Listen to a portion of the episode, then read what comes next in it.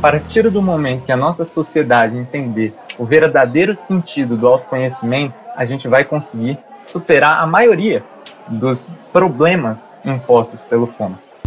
Olá, está começando mais um episódio do Marista Lab, o seu podcast semanal que traz informações, conteúdos relevantes para você, para sua vida e para sua família. E hoje nós trouxemos um tema que é intitulado FOMO, Fear of Missing Out. Trouxemos especialistas que vão ajudar a nos desvendar o que, que quer dizer essa sigla e como que a gente consegue se proteger deste mal que parece que está atingindo a todos nós.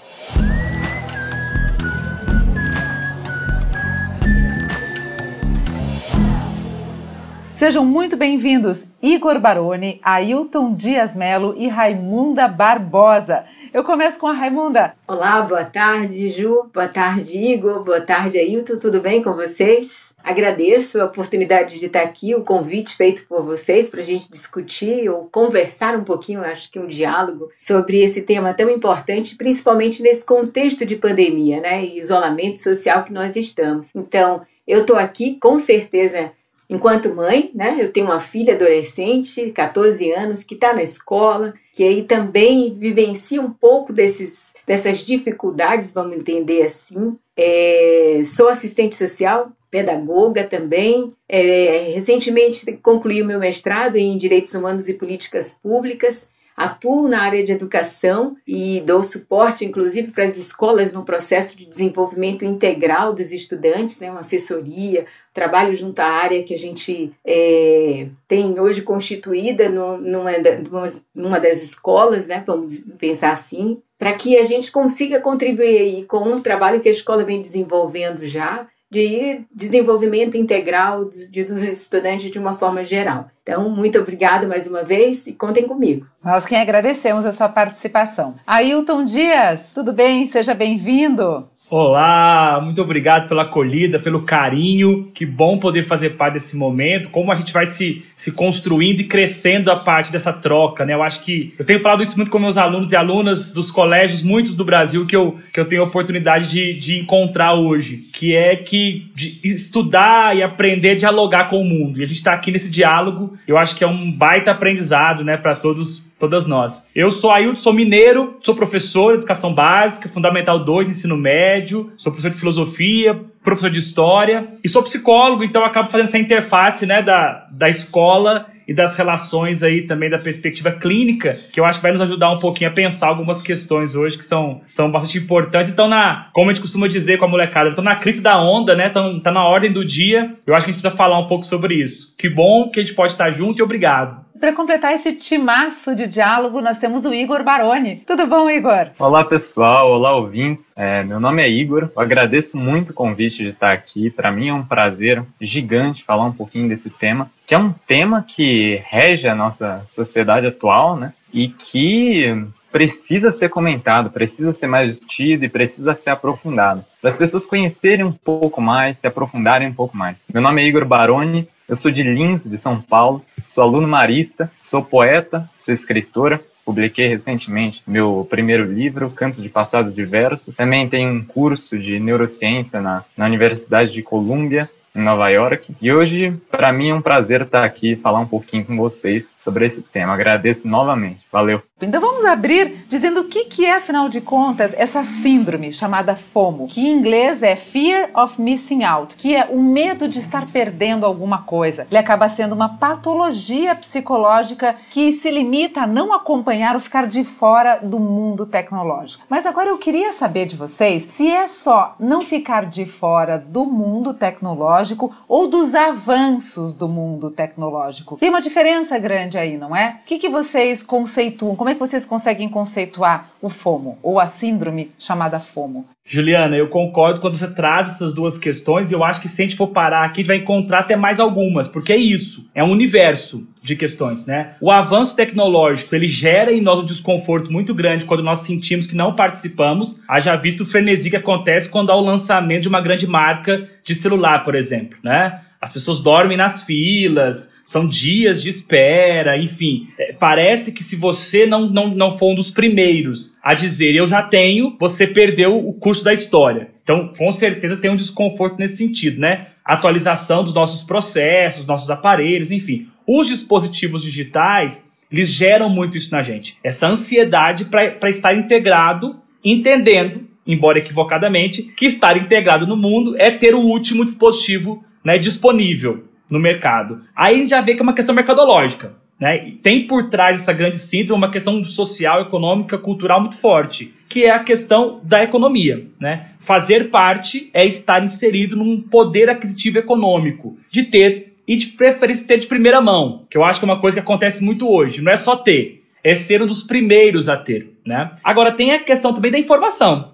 que hoje é, é, é também viaja na velocidade da luz, né? Ah, o Igor não vai, não vai conseguir. O Igor não partilha isso com a gente em função da idade, mas a gente que mandou carta, por exemplo, aguardou, né, 15 dias para uma carta poder ir, né? Depois a carta poder ser respondida e voltar para a gente. Hoje a gente está tudo em tempo real. A nova geração trabalha com tempo real no campo da informação. E não estar recebendo essa informação dá a sensação também que você perdeu o curso da história.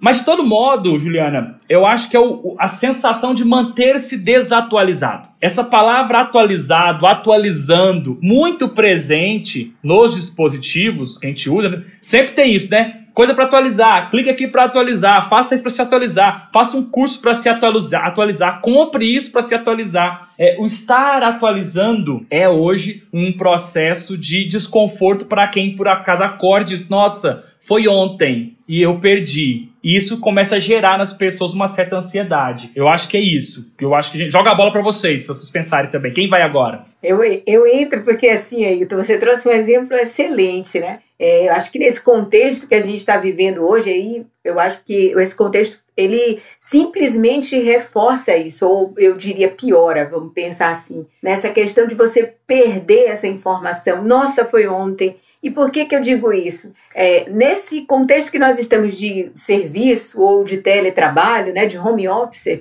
a gente tem uma série de, de, de, atribuições que se confundem, né? Que a gente termina não conseguindo fazer uma divisão tão clara e tão adequada, seja dos cuidados da casa, seja do trabalho, seja de se, se atualizar naquilo que está acontecendo. E aí o que aparece nesta área, né, da, da, da atualização, vamos pensar assim, curso, seminário, você quer participar. E aí aconteceu ontem comigo, eu simplesmente estar inscrita em dois eventos que aconteceriam ao mesmo tempo. E aí eu, meu Deus do céu, acabei de perder o seminário, acabei de perder o simpósio. Então, sabe? E por quê? E a gente entende que por estar em casa, é, usando ou no meio virtual, você teria maior facilidade para acessar essas informações. Então você muitas vezes nem se dá conta disso, né? De que essa agenda iria, por exemplo, se chocar. Eu queria era ter a informação, né? Do, do quinto simpósio é, do ECA, dos 30 anos do ECA, queria participar dessa discussão, assim como também queria participar da discussão da segurança na rede, exatamente no mundo virtual, porque me interessa entender como hoje está acontecendo. Não não só para problematizar isso no contexto escolar, junto com os professores e demais lideranças, mas também com a minha filha. Porque enquanto pais, a gente tem um compromisso e uma responsabilidade muito grande de também fazer esse monitoramento e acompanhamento das informações que seus filhos estão acessando, dos sites que eles estão tendo ali, né, de uma certa forma, familiaridade, está fazendo parte do seu contexto. Isso é bom? É ruim? Então, quando a gente se vê nesse papel, muitas vezes a gente quer acompanhar, e aí, como você falou, se atualizar do LinkedIn, se ali atualizar do TikTok, se atualizar. São é, espaços virtuais que os nossos filhos estão frequentando e que a gente não entende muito bem como isso está acontecendo, quais são os benefícios e malefícios que estão sendo feitos. E que aí a gente fica né, nessa vontade. É, até de uma certa forma muito ansiosa para conhecer esse mundo virtual, para se apropriar e se atualizar das informações. Porque quando minha filha vem e diz: Ah, minha mãe passou um vídeo no TikTok. O que é isso?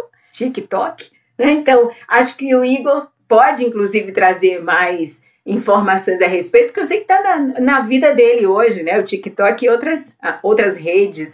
Pois é, eu concordo plenamente com vocês, Ailton, Rai. É, eu acho que os posicionamentos que vocês colocaram são perfeitos, eles completam muito o nosso pensamento, a nossa ideia sobre tudo isso. Eu acho que essa, essa ideia da FOMO ela é uma construção realmente da atualidade, mas ela tem uma essência no ser humano. Eu diria que ela é essencial do ser humano.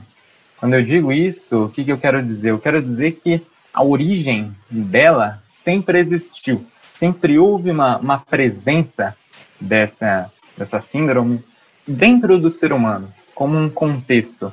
Mas a partir de pouco tempo atrás, quando eu digo pouco tempo atrás, eu digo século, né, meio século, não tanto tempo assim, é, houve uma intensificação dessa síndrome que fez com que a gente percebesse que ela existe. Não necessariamente ela é uma coisa nova, na verdade ela é uma coisa ancestral, digamos assim. Né? É, ela é muito antiga, mas ela se intensificou de uma forma que agora ela se torna muito mais evidente para a gente.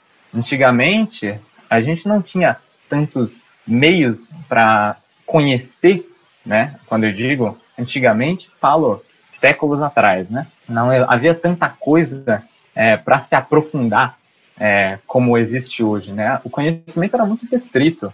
Agora, hoje, a gente pega a nossa modernidade aqui, e isso, ah, é como a, a Rai disse, eu estou mergulhado né, nessa, nessa nova geração. O Ailton mesmo comentou, né? Eu tenho só, só 17 anos, e eu nasci nessa, nessa nova geração, né? Que é uma geração que é caracterizada pela, pelo bombardeio de informações, novas informações, novos conhecimentos. É algo que já tinha sido previsto por Bauman há muito tempo, né?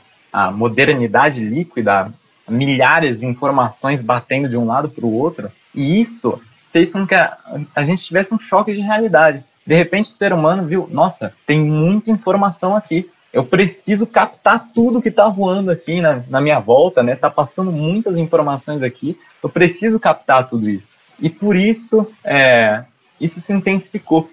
Então eu diria que essa síndrome FOMO, além de tudo, além dela ser uma síndrome relacionada à nova tecnologia e às, à rede de informações, ela é, a gente pode comentar um pouquinho mais sobre isso mais para frente, ela é uma síndrome que tem a sua essência no ser humano, na, na constituição do ser humano. Eu acho que isso, assim, é uma base para a gente compreender mais a origem, a, a, causa dessa, dessa síndrome, como ela é, se mostra, como ela age dentro da sociedade e como a gente pode combater um pouco. Isso é, para mim, é algo que tem que ser observado. Agora é o seguinte, essa sensação de pertencer, isso sim, como você falou, vem é, é nato, é, é do ser humano. Nós precisamos pertencer. Somos seres que vivemos em sociedade. Mas quando que a gente pode detectar que está havendo um descontrole nisso e essa sensação de que a vida do outro é mais interessante, a grama do vizinho é mais verde? Então, assim, existe uma barreira psicológica aí. E aí que a gente tem que filtrar. Ailton, nos ajuda aí com, a sua, é, com as suas teorias da psicologia. Como é que a gente detecta o primeiro sinalzinho que isso pode nos fazer mal? Eu acho que essa é uma questão muito importante, porque assim, a, a gente corre o risco hoje, muito do que o Igor é, traz, re, revela isso, de banalizar, por exemplo, os conceitos. Síndrome é um conceito que me, me, me gera um certo desconforto. Porque é, existe uma síndrome, desde que foi nomeada, ela passou a existir. Vinha um tempo atrás com o processo, alguém detecta aquilo, nomeia e a gente cria uma patologia. Ela passa a, a, a aparecer nos manuais né, diagnósticos de patologia, então a gente, tem, a gente criou uma patologia. Mas a palavra síndrome ela vem carregada de uma série de questões. E aí, quando hoje, por exemplo, gente anuncia síndrome, a gente pode querer enquadrar todo mundo e uma geração inteira numa patologia. E não, não, não é por aí, não precisa ser. Né? Porque eu posso ter episódios né, de medo mas eu não tenho que necessariamente ter desenvolvido a síndrome. É o que acontece com o pânico, por exemplo, né? Algumas pessoas têm episódio de pânico, vivem alguns sintomas, algumas reações, mas depois aquilo é equacionado, restabelecido e a pessoa não desenvolve uma síndrome do pânico. Esse limiar é muito tênue. Ele é muito tênue e as pessoas tendem a não se preocupar muito com isso no senso comum. A ponto de nomear, por exemplo, o que aconteceu com a depressão? O conceito de depressão passou por isso. Nós banalizamos tanto e nós atribuímos depressão a toda e qualquer coisa que quando a pessoa realmente sofre de depressão, a gente tenta não se preocupar muito com ela. Porque a palavra foi tão banalizada que tudo é depressão. A pessoa tropeça na rua, e me deu uma depressão, hoje tropecei na rua. A pessoa perde alguma coisa, ah, uma depressão, perdi não sei o quê. E a depressão não é isso, né? A gente confundiu os conceitos, banalizamos os conceitos. Aonde está esse limite aí que eu acho que a gente tem que pensar? Que você coloca muito bem, Juliana, é quando a gente começa a perceber, por exemplo, prejuízos nas realizações sociais. Rede social, por exemplo, é muito paradoxal, porque é, diz uma rede social que tende a gerar muito prejuízo na relação social, porque ela diz uma rede de conexão que isola as pessoas, né? Esse muro de paradoxo é muito interessante a gente pensar. Então, a partir do momento que é, o medo de não ter um novo celular, o medo de não ter um dispositivo mais recente, o medo de não ficar sabendo de uma informação em tempo real, começa a me gerar prejuízos nas minhas relações, eu tenho um sinal de alerta. Rede social é um prazer? Sem dúvida que é um prazer. TikTok é prazeroso? É prazeroso. Agora, quando eu começo a me perder de outras possibilidades, de outros prazeres, e isso passa a ser a condição única né, ou a primaz para que eu experimente prazer na minha vida, tem alguma coisa errada. Porque aí a gente começou a perder a noção de todo e começou a focar numa perspectiva de uma possibilidade, que é o da rede social. Então, quando, por exemplo, as mães falam comigo: "Ah, mas quando eu sei que já tem um, um sinal de alerta ou não?" Não tem uma fórmula para gente dizer porque a Rai trouxe isso. Uh, a, a, os filhos, né, nessa geração nova, eles não são mais enquadrados em blocos. A nossa geração enquadrava em bloco. De 20 em 20 anos tinha uma geração. E todo mundo que estava nesse bloco respondia mais ou menos da mesma forma, porque os estímulos em 20 anos era mais ou menos o mesmo. Hoje não dá mais, né? Da geração alfa para cá, a gente não fala mais em geração, a gente fala em indivíduo. Os últimos foram os nascidos na alfa. Da alfa para cá, até, até porque acabou o alfabeto, a gente começou a usar o alfabeto grego, enfim, né? E aí percebeu, não, vamos ter que, vamos ter que ir com o grego inteiro, não vai dar certo. Paramos de falar em geração porque uma criança hoje de 4, 5 anos e uma criança de 2, né? Um, respondem ao mundo de formas diferentes, de perspectivas diferentes. Os pais se assustam, porque eles falam assim, ah, mas o meu tá com 4. E não foi assim. E esse chegou agora, tá com um ano e meio, é completamente diferente. Se a gente fosse jogar para a geração passada, não era assim, porque a gente teria 20 anos para compor um grupo. Hoje não mais. Eles respondem ao mundo porque a mudança é muito rápida. Nós que acompanhamos o rádio, a TV, o computador, a internet, tivemos um tempo de elaboração. Entre o rádio e a TV, teve um tempo de elaboração, né? Hoje não mais. Duas, três tecnologias chegam simultaneamente. Um, um, um, celular, por exemplo, é lançado em quatro versões diferentes do mesma marca. No mesmo momento. Faz uma sessão e se lançam quatro, cinco aparelhos em perspectivas diferentes. Então isso acelerou o processo. Então ficou mais difícil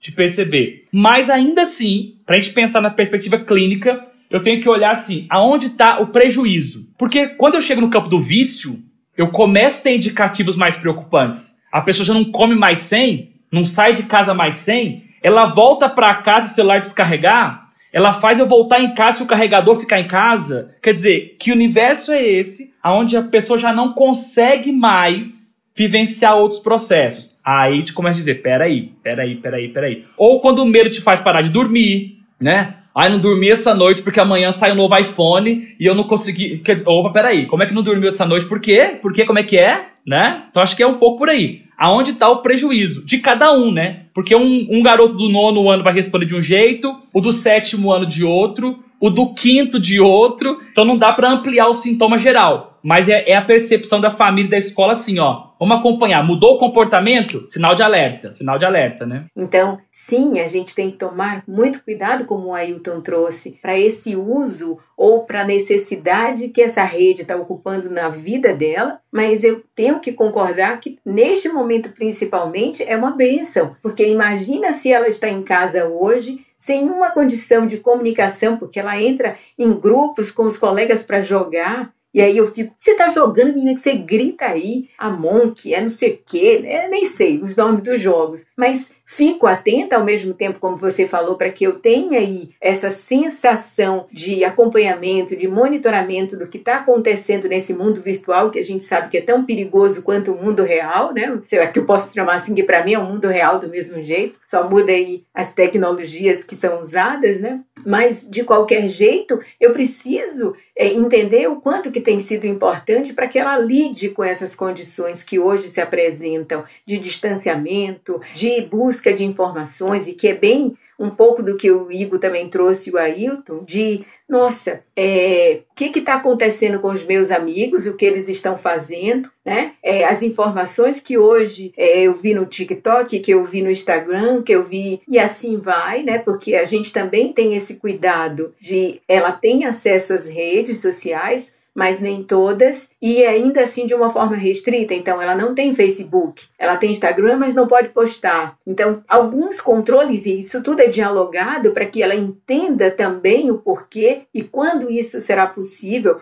o perigo, a responsabilidade do que é posto, do que é postado, do que é comentado, as dificuldades que podem encontrar, a questão da maturidade, a, a, a ponto da gente poder também é, assessorar esse desenvolvimento que o Ailton bem trouxe, para que não seja prejudicial, para que não entre num, numa situação, num contexto de uma patologia, patologização ou de doença, de uma síndrome, né? Então esse cuidado é essencial de todos nós enquanto pais, ao mesmo tempo que a gente oportuniza, mas também trazer para o, diálogo, trazer para a reflexão o como essa rede, o como esse espaço ocupa na tua vida, né? o que você tem deixado de fazer. Olha só, uma pesquisa da Sociedade Australiana de Psicologia mostrou que 51% dos adolescentes eles ficam ansiosos quando não sabem o que os seus amigos estão fazendo. Essa necessidade de, entre aspas, controlar a vida dos seus pares, eh, para saber se você se encaixa neste, eh, neste lazer, acontece isso? Isso é muito forte? Você percebe essa, essa realidade aqui no Brasil também? É quando eu penso nisso, né, eu penso como, como jovem, né, eu digo isso com propriedade de alguém que realmente vive esse contexto. Então, a tecnologia ela é uma, uma realidade, né, a gente não tem como, como fugir dela.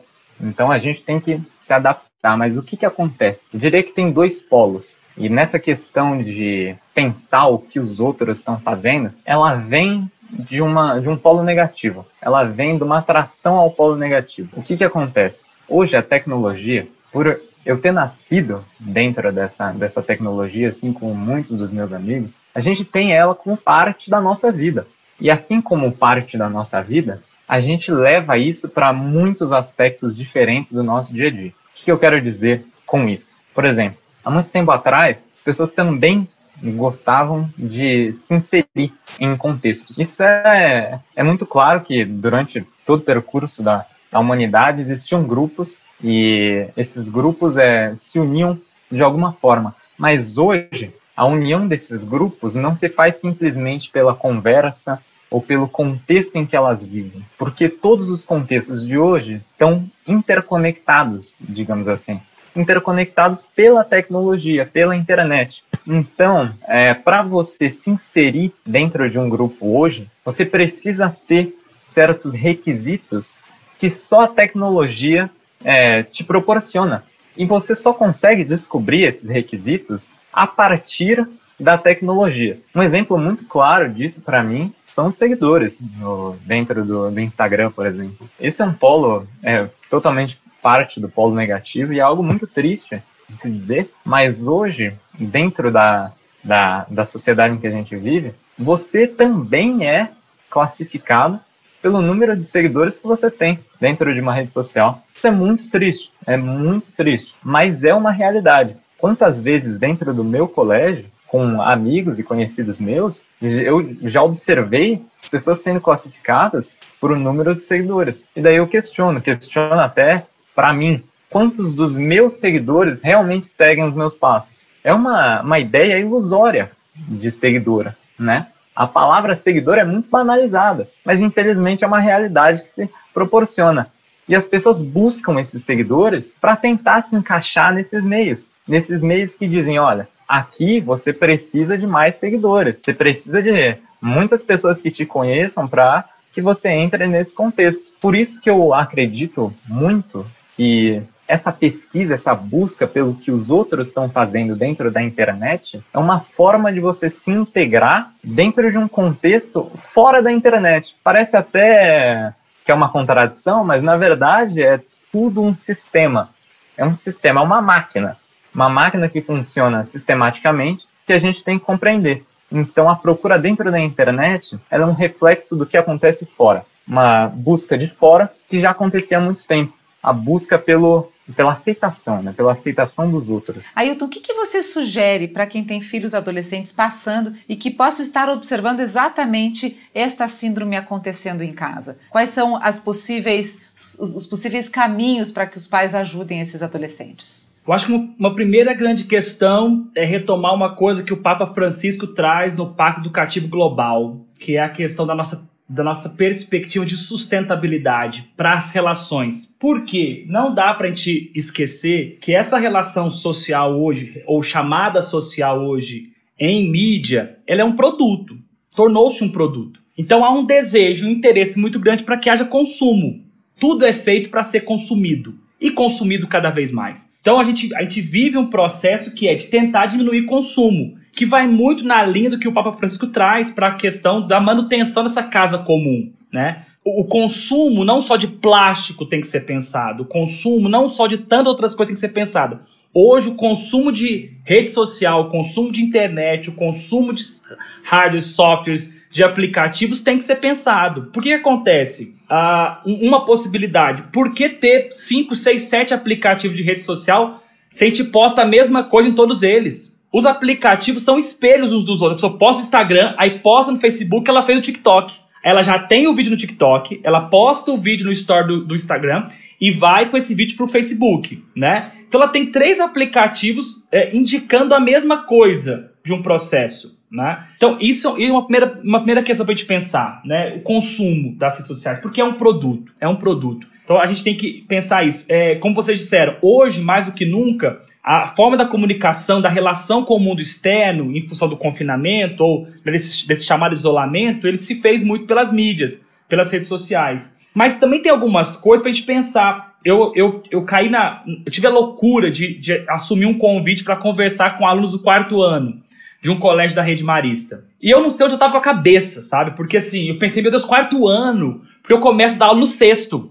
Então é uma linguagem que eu não atinjo tanto. Eu falei, eu tô louco, eu não, posso, não podia ter feito isso. Eu fiquei apavorado, eu fiquei apavorado, né? Porque a gente ia conversar sobre as angústias da pandemia. Eu fiquei apavorado. Mas foi só começar o encontro que a garotada do quarto ano deu aula para mim sobre como lidar com a pandemia. Por exemplo, uma garotinha me falou assim: Olha, professor, nós estamos muito angustiadas. Sim, não podemos encontrar com as amigas. Mas os meus pais me ensinaram um jogo de antigamente. Leia-se os nossos jogos de tabuleiro, né? E aí, depois que nós jogamos os jogos de antigamente, nós lá em casa criamos um jogo só para nós jogarmos na mesa. Olha que fenomenal isso. Olha que sacada isso. Porque eu trabalho criatividade, eu trabalho comunicação, eu trabalho relação e eu construo vínculos. Tudo numa tacada só que é justamente uma série de coisas que essa molecada mais precisa. Essa sociedade 5.0 que vem sendo anunciada por aí já não é como uma sociedade 4.0 que parte de uma revolução tecnológica, ela parte de uma revolução criativa, de relação humana. Então eu preciso criar vínculo, eu preciso construir criatividade e eu preciso pôr isso na mesa. Aí eu fiquei ouvindo a garota pensando, meu Deus, por que eu tava tão preocupado? Então assim, eles têm saídas eles, eles têm muitas. Esses adolescentes, essa criançada tem muita saída. Só que precisa ser ouvido. Sabe por quê? A gente construiu um discurso equivocado, sabe? De ter que dar voz. Vamos dar as vozes para as mulheres, dar a voz para as crianças, voz para os negros. Vo, vo, a voz. Voz tem. Voz tem. Tem que dar ouvido. Tem que dar ouvido, porque é o que eu perguntei há poucos dias num grupo assim, gente, vocês estão ouvindo o que o colega está dizendo ou só estão esperando sua vez de falar? Porque são coisas diferentes, né? Esse racismo estrutural que a gente vive hoje, por exemplo, essa desigualdade social que a gente vive na sessão de gênero, isso é porque a gente não ouve. Antes de olhar para a pessoa e ouvir, eu já tenho um ataque. É o que o Bun Han disse da sociedade da pressa. Esse também é um polo negativo que o Igor traz, porque na rede social a gente tem pressa. Então você fala assim, Juliana, olha, eu fiquei sabendo de uma coisa. Eu digo, Juliana, me manda o link. Antes de deixar você me contar a situação, eu te peço o link. Eu não quero nem saber o que aconteceu, eu quero o link. Porque o importante é ter o link. Mas quando eu recebo o link, eu não posso perder tempo lendo a notícia. Eu tenho que mandar o link para alguém, porque tem que ser rápido. Então, antes de eu abrir o link, eu já mandei para 10 pessoas, 10 grupos diferentes. Aí depois eu abro o link. Também com pressa eu leio de modo superficial, analiso, julgo, dou a sentença e começo a punição. Porque eu já entro na rede social para punir alguém que fez alguma coisa ou que falou alguma coisa. É muita pressa, é muita pressa. Bun Han evoca o Nietzsche para dizer isso, né? Nós perdemos a capacidade contemplativa das coisas. Nós temos pressa. Então, vou interar a sua pergunta. A gente tem que diminuir o consumo, nos preparar para viver um outro tempo e espaço necessário, que é o tempo da contemplação, para que a gente possa se encontrar. São essas três questões: diminuir o consumo, retomar o tempo da contemplação e a busca de si. Que o Foucault, eu trabalho muito com isso com o Foucault, né? Chamou de cuidado de si. Esse negócio do, de seguir o outro, o Igor traz isso me arrepia, sabe, gente? Me arrepia porque, assim, eu tenho amigos de todas as idades, os mais novos me fazem rir muito, porque, assim, eles chamam no, no WhatsApp e não falam oi, eles falam fazendo ponto de interrogação. Tem dia que eu não quero nem responder, eu fico tão irritado que eu falo assim, como assim a pessoa começa uma conversa perguntando assim, fazendo? Aí um dia eu falei assim, eu não entendi. Ele tá fazendo o quê? Eu falei, cara, eu faço tanta coisa ao mesmo tempo, eu tô vivendo tantos processos aqui agora que eu não sei. Eu não consigo parar para de, de, detalhar para você o que eu tô fazendo agora. Aí ele, ah, desculpa. Então eu falei, não, não, não é, não, a minha não é ser agressivo, mas para e pensa. Entra na conversa, oi, tudo bem? Tá disponível? Pode conversar agora? Tá passando bem? Preciso falar com você. Agora, que pergunta é essa, cara? Fazendo e não tem nem conectivo, né? Podia ser assim, oi, por favor, o que você está fazendo nesse momento? Pelo menos seria uma pergunta delicada, mas não. Fazendo, eu falo, oi, como é que é? Né? Então, assim, eu acho que é pensar esses três pontos, sabe? Muito como o Papa Francisco aqui. Diminuir o consumo, pensar essa questão dessa perspectiva das relações, né? que a gente possa estabelecer esse processo para a gente passar para esse cuidado de si, né? Então contempla, olha um pouco mais, se demora um pouco mais nas coisas e aí busca a parte de si, porque esse cuidado de si é extremamente importante e necessário nesse momento, né? A gente precisa retomar essa ideia do cuidado de si, que não é egóico, que não é, que não é egoísta,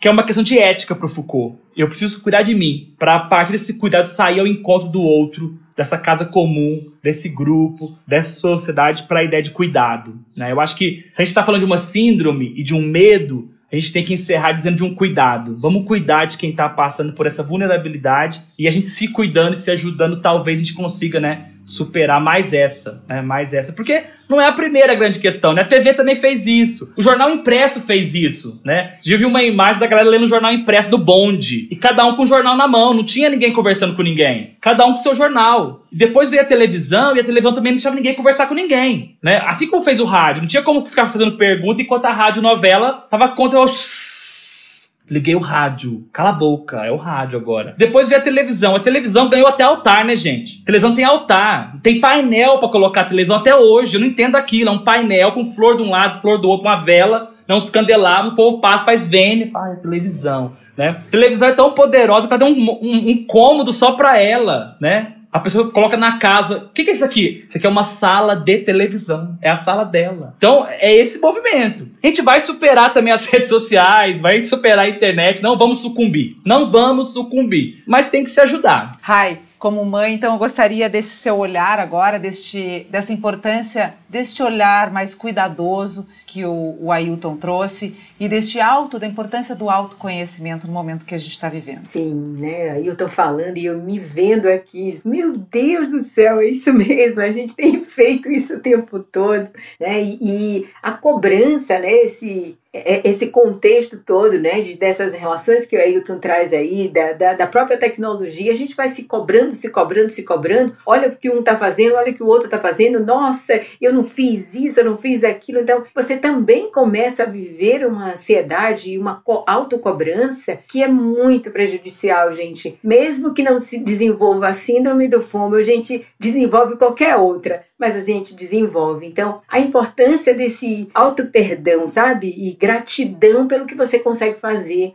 a gratidão pelo que você tem conseguido conquistar. Por reconhecer seu potencial, sabe? É, ainda que, como o Igor falou, a gente vai olhar para uma rede, para um monte de seguidores, de pessoas que por algum motivo né, acham que tem que estar tá me seguindo, que também não foi uma, uma imposição, é uma imposição da rede, não da pessoa. Como isso é uma responsabilidade, né? O que você fala, o que você posta, para todas essas pessoas que de alguma forma lhe vêm como referência. Eu entendo dessa forma. E muitas vezes eu trago isso para minha filha, porque é importante para ela no TikTok, quando ela lança lá um vídeo, quantas pessoas estão dando um like, estão curtindo, estão seguindo, sei lá, todas essas formas aí de comunicação, mas que para ela é muito importante e que eu preciso que ela reflita. Importante por quê? Qual é a necessidade que você tem, que lhe falta? Quais são as necessidades que você está buscando atender com esta situação? E só a gente, enquanto educadores e pais, é que podemos fazer isso, porque, como bem a Ju falou, vocês estão, enquanto adolescentes, num processo de desenvolvimento e tudo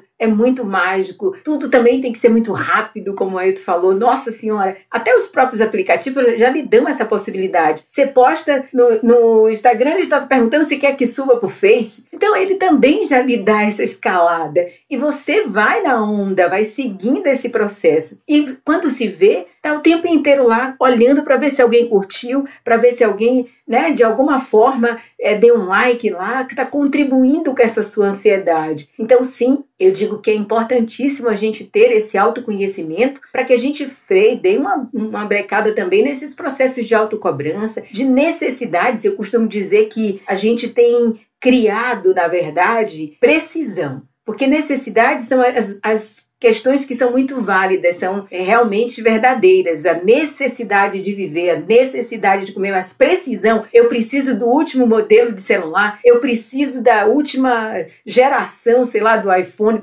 Não, isso aí você criou uma necessidade, uma precisão. E sendo uma precisão, você precisa analisar o porquê que eu preciso disso, o que que me basta, o que que me falta na verdade, né? O que que eu estou procurando, o que eu estou buscando. E aí você trouxe, Ju, a necessidade de buscar algumas estratégias. Aliás, não, o Ailton, quando fez, deu o exemplo do jogo.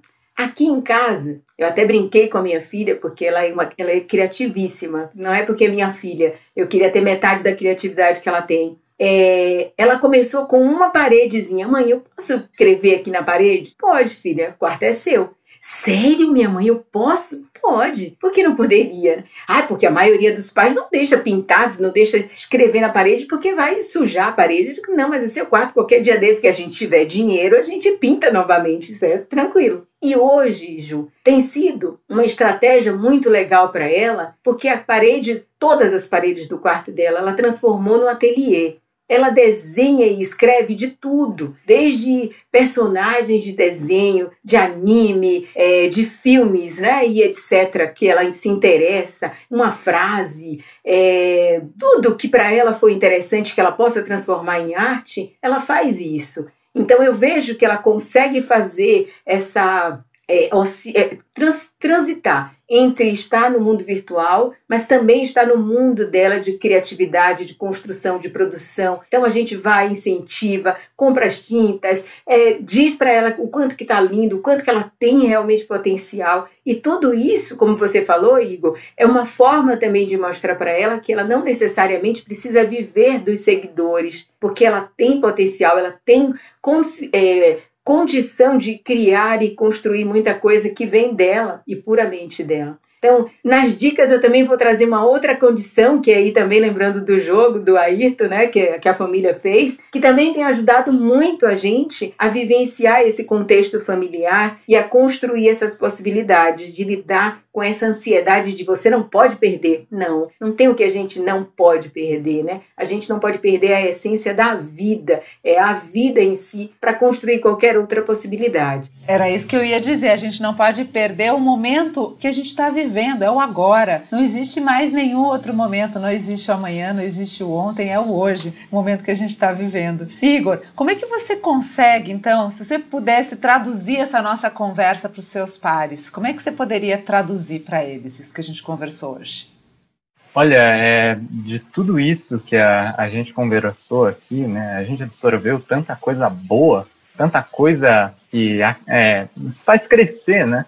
E essa conversa para mim é, é, essencial. eu acho que a grande mensagem que a gente consegue tirar de toda essa conversa é essa questão do autoconhecimento, né, que o Ailton falou, né, e a gente pode levar até para outros filósofos como Nietzsche, que dizia, né, torna-te quem tu és. Então, recuperar a nossa essência, nos tornarmos a nossa essência. Eu acho que isso é o essencial, assim, ter sabedoria para distinguir o lado bom, dois polos da tecnologia, né, o polo bom e o polo ruim, e ter o autoconhecimento para entender quem a gente é e o que a gente quer. A sociedade que a gente vive hoje, uma sociedade que conhece muito pouco sobre muita coisa. A gente não se aprofunda, como o Ailton também disse, né? A capacidade contemplativa. A gente não tem com as coisas reais do mundo. Com o conhecimento que chega, a gente não tem a capacidade, ou melhor, a gente não tem a vontade ou a orientação para realmente se aprofundar nos assuntos. Então a gente é uma sociedade que sabe sobre muitas coisas, mas muito pouco sobre cada uma delas. O maior exemplo que eu tenho aqui é o pensamento de Sócrates. O pensamento de Sócrates, porque, veja, voltando logo para o início da conversa, né, quando a gente estava falando sobre o FOMO, uma das características do FOMO é a cobrança, que a Rai estava falando agora há pouco. A, a cobrança por quê? Uma cobrança de não saber sobre alguma coisa que outra pessoa sabe, uma um, de não saber o que está acontecendo em algum lugar, de não saber os acontecimentos recentes. Essa é uma característica do FOMO. Novamente, a gente volta para um conhecimento muito antigo, que já é base é, fundamental, no, já é curricular nas escolas, que é o pensamento de Sócrates. Sócrates que há milênios nos, nos dizia, né? Só sei que nada sei. Uma, digamos assim, uma, uma, frase que revela a ignorância, né? Eu não posso conhecer tudo. Eu admito que eu não posso conhecer tudo. E mesmo isso sendo curricular, sendo algo muito presente que todo mundo conhece, quase todo mundo conhece essa frase, né, de, de Sócrates, a gente não, não aplica a real, o real sentido dela. A gente continua procurando saber qualquer coisa que aparece na nossa frente, mesmo não aprofundando. Mesmo não aprofundando, a gente vai lá, qualquer coisa que passa aqui, uma informação voando a gente pega, mas a gente não aprofunda. A gente tem medo de perder, a gente tem medo de esquecer algo, então a gente vai puxando qualquer coisa. E qual é o grande problema disso? Voltamos à questão do autoconhecimento. O que, que acontece? O conhecimento ele é algo muito importante. Conhecimento eu não digo é autoconhecimento, conhecimento em geral. Ele é algo muito importante, ele é algo muito rico. É algo essencial para qualquer pessoa. A gente vive do conhecer, né? E o que, que acontece? o conhecimento ele se faz de forma natural. Nós gostamos de conhecer aquilo que a gente gosta. Só que, durante uma, uma, um contexto em que a gente capta qualquer informação, qual é o conhecimento, o verdadeiro sentido de conhecer que a gente agrega? A gente puxa qualquer coisa para tentar conhecer qualquer coisa. Mas será que a gente realmente gosta do que a gente está assistindo, do que a gente está vendo, do que a gente está lendo? Ou será que a gente simplesmente pega por uma cobrança, por um medo de deixar de conhecer aquilo? Eu acho que a gente deveria se autoconhecer para isso, para a gente ter a noção do que a gente realmente gosta, do que a gente realmente quer conhecer, do que a gente tem vontade de aprender. E daí, nesse contexto, o verdadeiro sentido do aprender, o verdadeiro sentido de conhecer, ele se tornaria real. Se tornaria real. Daí nós conseguiríamos é, construir construir cidadãos melhores, cidadãos reais, pessoas que realmente são completas, pessoas que fazem o que amam e não se cobram por deixarem de conhecer alguma coisa, alguma informação que passou. Isso é um, isso é um problema, entendem? Porque quantas vezes a gente se cobra, né? Quantas vezes a gente se cobra por deixar de ter assistido alguma coisa que todo mundo está sabendo? todo mundo assistiu tal filme, eu tenho que assistir. Sou obrigado a assistir esse filme porque todo mundo está conhecendo sobre ele também. E isso é algo que acaba nos destruindo. A partir do momento que a nossa sociedade entender o verdadeiro sentido do autoconhecimento, a gente vai conseguir superar a maioria dos problemas impostos pelo FOMA. Isso eu acho que é a grande mensagem que a gente consegue retirar de toda essa conversa. Perfeito, Igor, muito bom. E eu até ouso em trazer uma frase do Leminski, que é a seguinte: é muito simples, mas faz todo sentido. Distraídos venceremos. Sejamos um pouquinho mais distraídos com a vida, que a gente leve a vida com mais leveza. E agora, para nossa rodada final, gostaria que vocês dessem dicas de livros, de filmes ou dicas práticas mesmo que vocês estão fazendo na casa de vocês para que a vida fique um pouco mais leve e a gente afaste a fomo lá para é, o livro de psicologia, que fique lá no livro das síndromes, não é mesmo? Então, nossa, porque tu precisa pegar o que o Igor trouxe do autoconhecimento, e aí, Igor, é, eu traria o seguinte também, né? Nós, todos nós, enquanto seres humanos, a gente só tem um propósito de vida e, eu, e é o único que a gente menos se, é, se vincula, vamos dizer assim, né? a gente se descuida. O único propósito teria que ser de cada um de nós nos tornarmos pessoas melhores a cada dia, a cada oportunidade. Nada, nem nenhuma experiência de vida que nós tenhamos aqui, né, é, deveria ser dis, dispensada, vamos dizer assim. Né? Ela teria que sur, surtir algum efeito, ser utilizada com esse propósito de nos tornarmos pessoas melhores. E cada vez que a gente perde essa oportunidade, a gente entra nesse dilema de não conhecer-te a ti mesmo, porque a gente perde a oportunidade de olhar para cada um de nós enquanto indivíduo e nesse processo de mudança e transformação, que aí sim, o trabalho que a gente escolha, né, o papel que a gente desempenha enquanto mãe, enquanto professor, enquanto irmã, tudo isso é, é oportunidade para a gente se tornar pessoas melhores. Então, sim, que tenhamos essa consciência de que esse é o nosso grande propósito, nos tornarmos pessoas melhores. E a partir disso a gente só consegue fazer com autoconhecimento. Conhece-te a ti mesmo, já dizia um grande pensador, né? Acho que o maior de todos, que é Jesus. Então, a gente precisa ter essa clareza, né? A importância de conhecermos a nós mesmos. E aí, eu queria trazer a seguinte dica.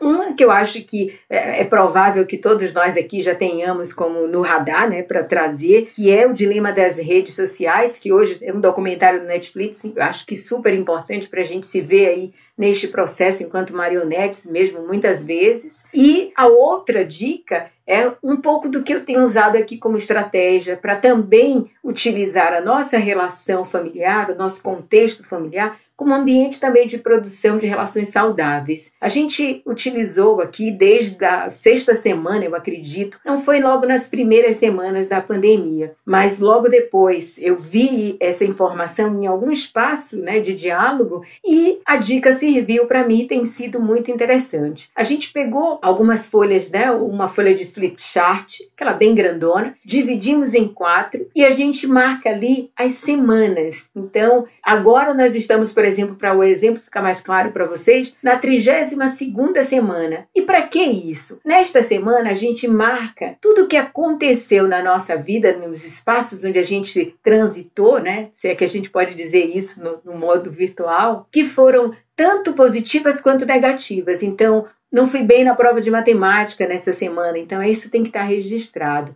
Nossa, fizemos uma macarronada deliciosa. Isso para vocês também entenderem desde as coisas mais simples, né? Não, essa, esse, nessa semana aconteceu a redução de, de carga horária e salário. Então, são coisas que marcaram a nossa vida nesse contexto e que de alguma forma a gente precisa também deixar ali registrado como forma de, de também se refletir, de ressignificar algumas questões vivenciadas nesse momento. Então, deixo como dica que a gente possa olhar para o que também acontece dentro do nosso espaço familiar, dentro do nosso lar, como uma oportunidade de nos ressignificarmos, de nos tornarmos pessoas melhores. Então, muito obrigada pela oportunidade, fico à disposição de vocês para qualquer outro diálogo, para a gente trocar aí e crescermos juntos. Obrigada.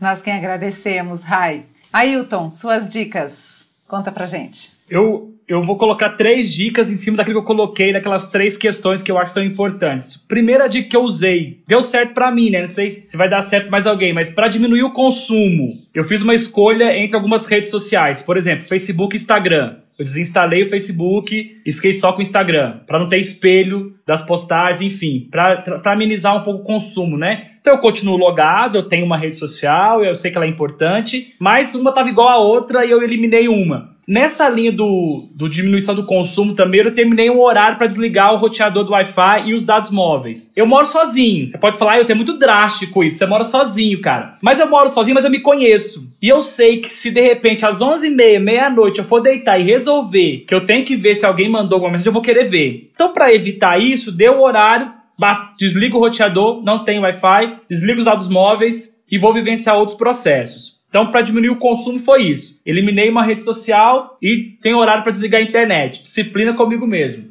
No segundo ponto foi o ponto da contemplação. Eu já vinha num problema mais difícil de lidar, que é além da pandemia, eu já estava num processo bastante dificultoso, que é o de terminar a tese do doutorado. Tô na fase final da escrita. Eu, eu já estava procurando algumas coisas que me ajudassem a viver um processo como é esse. E um desses eu comecei a ter um horário para ler ou reler questões que tinham nada a ver com a minha tese. Ler poesia, ler uma crônica, reler, por exemplo, teatro, que eu gosto muito. E uma das coisas que eu li na, na, pandemia que eu acho que eu posso dar como dica é reler o Pequeno Príncipe. Dá para reler Pequeno Príncipe todos os anos da vida e sempre encontrar alguma coisa nova no Pequeno Príncipe. E aí que eu tenho feito para minha leitura ser um pouco mais contemplativa. Eu tenho criado ambientes para essa leitura, cuidar desse ambiente. E uma das coisas que eu arrumei para cuidar do meu ambiente foi a aromaterapia. Pesquisar os óleos aromáticos, comecei a pesquisar como é que funciona isso do processo terapêutico e tenho aplicado em mim mesmo, sabe? Algumas coisas que eu tenho estudado sobre terapia através do cheiro dos óleos aromáticos tem sido sensacional, né? Brincar de fazer blend, misturar alguns óleos, criar um cheiro novo, né? Que me dê mais ânimo ou me dê mais tranquilidade, enfim. Tô lendo coisas nada a ver, Tipo, não quero saber nada agora de resumo, nem de, nem de síntese. Eu vou só ler pelo prazer, sabe? E de repente ler uma poesia e pegar um verso só e, e, e acabar ali. Acabar ali. Ir pro ócio com aquele verso. Ficar eu, aquele verso, um óleo de lavanda. Isso tem me ajudado muito no meu, no meu equilíbrio. E o terceiro, que é o do cuidado de si, que aí é uma questão que eu tenho trazido muito, inclusive, na pesquisa, né? Porque eu, eu trabalho com Foucault, pesquiso Foucault. Eu, no cuidado de si, retomei alguns exercícios que eu podia fazer sozinho e, de forma especial, reaprendi, porque eu andei quando era criança, eu reaprendi a andar de bicicleta. E o pedal tem sido, assim, uma salvação na minha vida, porque eu saio, eu moro numa cidade do interior com 20 mil habitantes, então a gente tem muitas estradas rurais que são tranquilas, não tem risco, não tem perigo, eu posso ir e pedalar um pouco. Quando eu tô cansado, cansado, cansado, eu posso parar, olhar para a paisagem no fim de tarde, contemplar aquilo, fazer minha meditação, fazer minha oração, voltar para casa exausto do pedal, tomar um banho e poder recomeçar, porque eu acho que isso, isso ajuda muito. Então eu tenho vivido essa perspectiva, sabe? Diminuir o consumo, contemplado um pouco mais e cuidado um pouco mais de mim, me cobrado menos, né? Como a Rai disse, como o Igor disse. Eu não vou saber de todo mundo, eu não vou ter a última informação e eu não tenho nenhum botão aqui que aciona ou não a bomba atômica. Então, deu o horário de dormir, eu vou dormir, sabe? Amanhã, quando eu acordar, queira Deus que eu acorde bem, eu vou tomar notícia do que aconteceu de mais importante. Mas eu não vou sofrer à noite por causa disso, porque eu não tô aqui, no, eu não tô no, né, no Pentágono, nem no serviço de inteligência. Eh, não vão precisar de mim de madrugada, tenho certeza que não.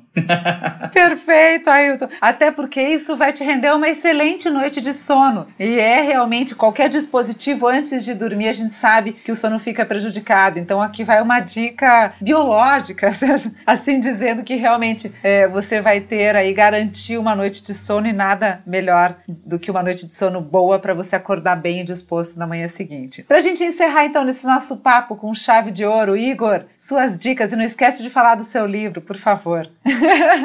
Opa, beleza, beleza. É, bom, então a primeira dica que eu, que eu tenho, bem relacionada à aquela mesma ideia que a gente tinha comentado, né, do, do autoconhecimento e pensando um pouco, né, refletindo sobre o quanto de nós mesmos a gente perde quando a gente cede a uma vontade social, eu gostaria de recomendar um livro chamado Quando Nietzsche Chorou. É um livro que é uma ficção que mistura realidade com ficção então, muitos fatos dentro do livro são reais, outras partes são inventadas, mas é um livro que traz muito da, da ideia do autoconhecimento, traz muitas reflexões e é um livro muito filosófico, um livro que agrega muito e eu acho que é uma leitura bem interessante. E a pedidos eu vou comentar um pouco do meu livro também, meu livro que se chama Cantos de Passados Diversos, que é um livro de é, poesia, traz, é, ele não é uma simples coletânea, ele agrega também uma espécie de capítulos em que eu conto um pouco do contexto em que as poesias foram escritas. Eu digo que o livro ele é uma espécie de biografia, porque os poemas que eu escrevi, eles puxavam, né, eles eram um reflexo do que eu estava sentindo, do que eu vivi, do que eu vi. Então, eu digo que é uma biografia. E por isso mesmo, ele traz muito daquele sentimento que a gente tinha comentado, da cobrança, do não saber, de um sentimento de dever, um sentimento de tentar alcançar e não conseguir. Então, em muitas poesias, inclusive tem um, um capítulo que é especialmente sobre isso, é, que fala exatamente sobre esses sentimentos.